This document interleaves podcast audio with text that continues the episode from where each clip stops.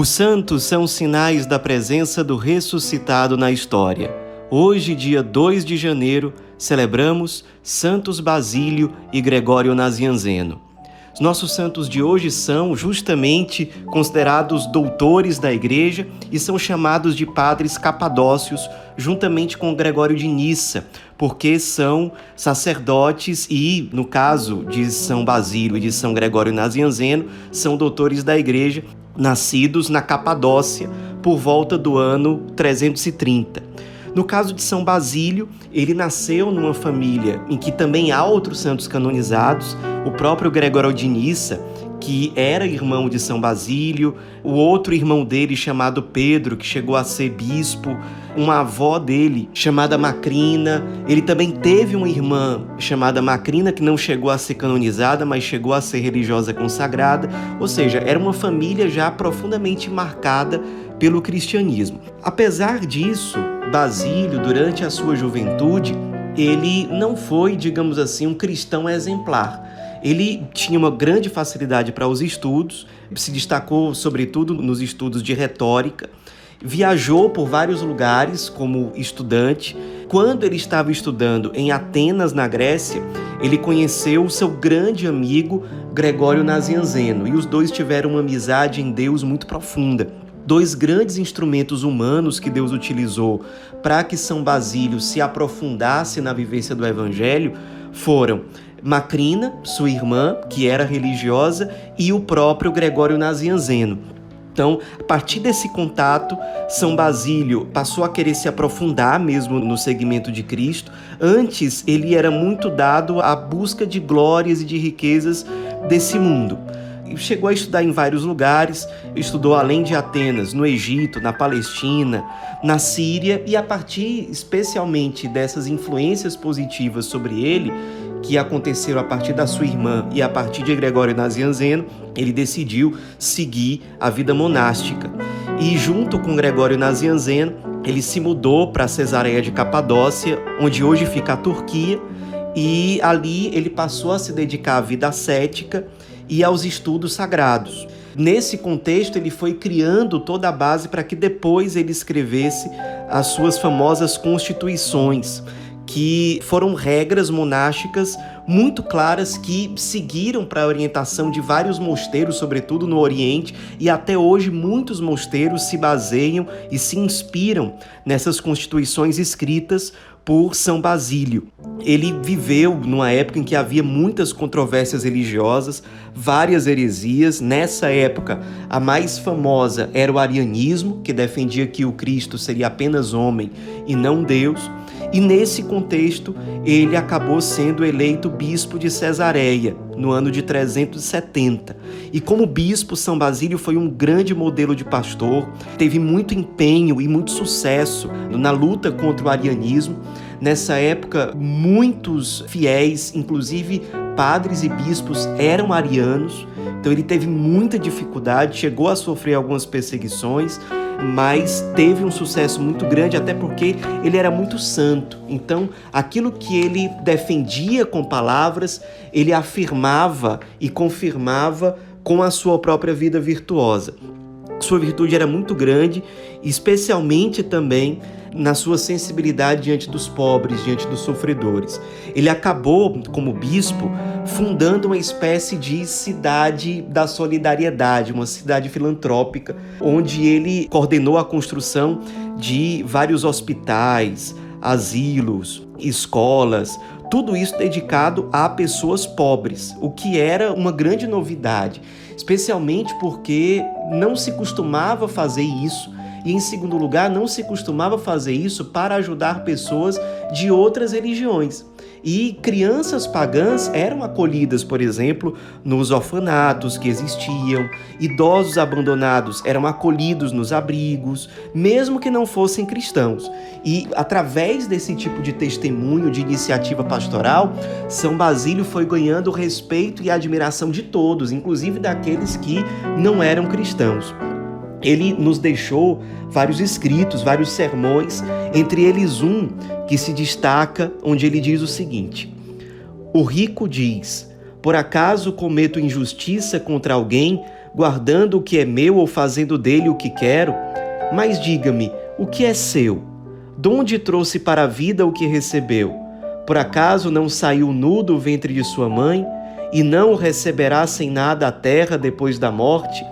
De onde lhe vem a quantidade de bens que goza? Se cada um se contentasse com tomar o indispensável para atender às suas necessidades e deixasse para os pobres o supérfluo, não haveria nem pobres nem ricos, nem existiria a questão social. O pão que você segura é o pão do faminto. O vestido que guarda em sua casa é de quem está nu. A prata que guarda nos cofres é de quem passa necessidade. Não sabe que será tanto maior seu pecado quanto maior for o número de bens acumulados. Então, esse trecho de um dos sermões de São Basílio é um dos inúmeros exemplos desse seu zelo pastoral em relação aos mais necessitados. Ele faleceu no dia 1 de janeiro do ano de 379 e no enterro dele estavam presentes muitos cristãos, mas também muitos pagãos.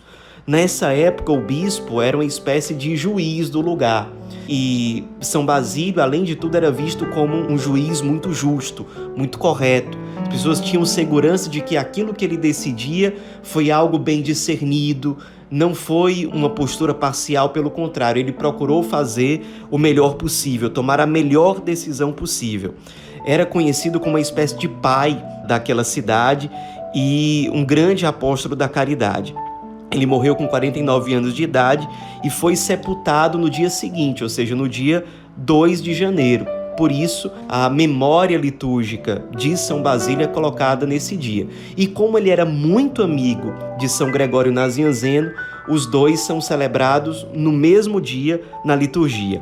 Sobre São Gregório Nazianzeno, é importante a gente destacar que ele era filho de um bispo, que era bispo de Nazianzo. Nessa época não era obrigatório o celibato para os sacerdotes. Então, o pai dele, que era bispo, teve São Gregório como filho, outros também. Desde cedo, portanto, São Gregório Nazianzeno recebeu uma educação, uma influência cristã realmente grande, realmente muito virtuosa. E ele sempre mostrou uma grande tendência para a vida monástica, para a solidão, para o silêncio, para a oração. E ele de fato se tornou um grande teólogo e um grande orador, um grande pregador.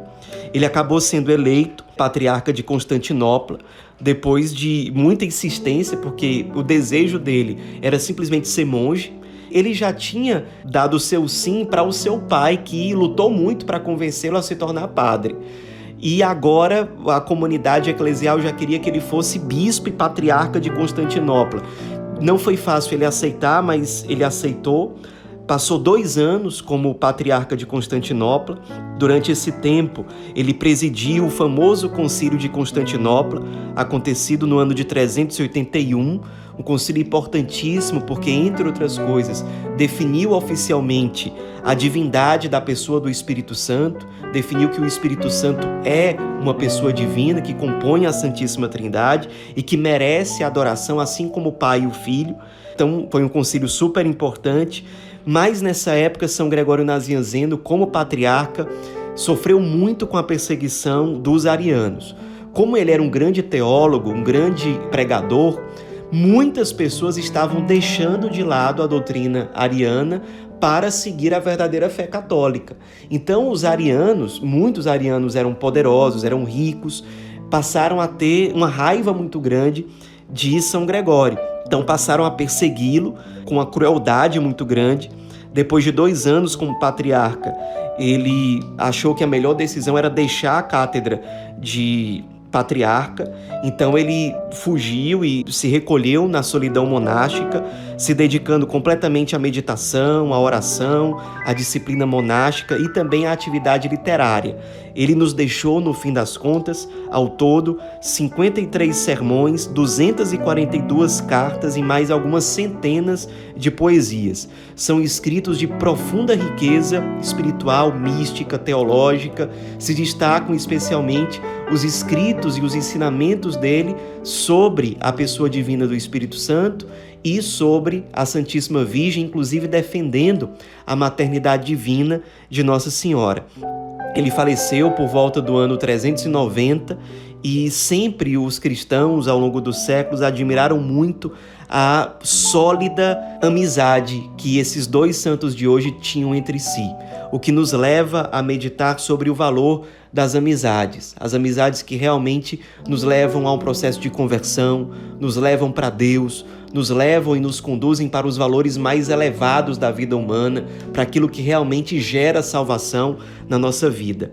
São Gregório tinha uma admiração muito grande por São Basílio, por isso, depois da morte do seu grande amigo, ele deixou o seguinte escrito: Basílio, santo, nasceu entre os santos. Basílio, pobre, viveu entre os pobres. Basílio, filho de mártires, sofreu como um Marte. Basílio pregou sempre, com seus lábios e com seus exemplos, e seguirá pregando sempre com seus escritos admiráveis. Um amigo admira as virtudes do outro, ao mesmo tempo em que também sabe corrigir fraternalmente o amigo para que ele corrija a rota em direção ao Cristo, em direção à salvação. Aproveitemos a celebração de hoje para refletir sobre as nossas amizades, talvez buscar um amigo com quem nós perdemos contato, refletir se nós estamos sendo os melhores amigos possíveis para aqueles que convivem conosco e nos inspiremos a partir dos santos de hoje para que nós sejamos fiéis ao Cristo, fiéis ao Evangelho. São Basílio Magno, São Gregório Nazianzeno, rogai por nós.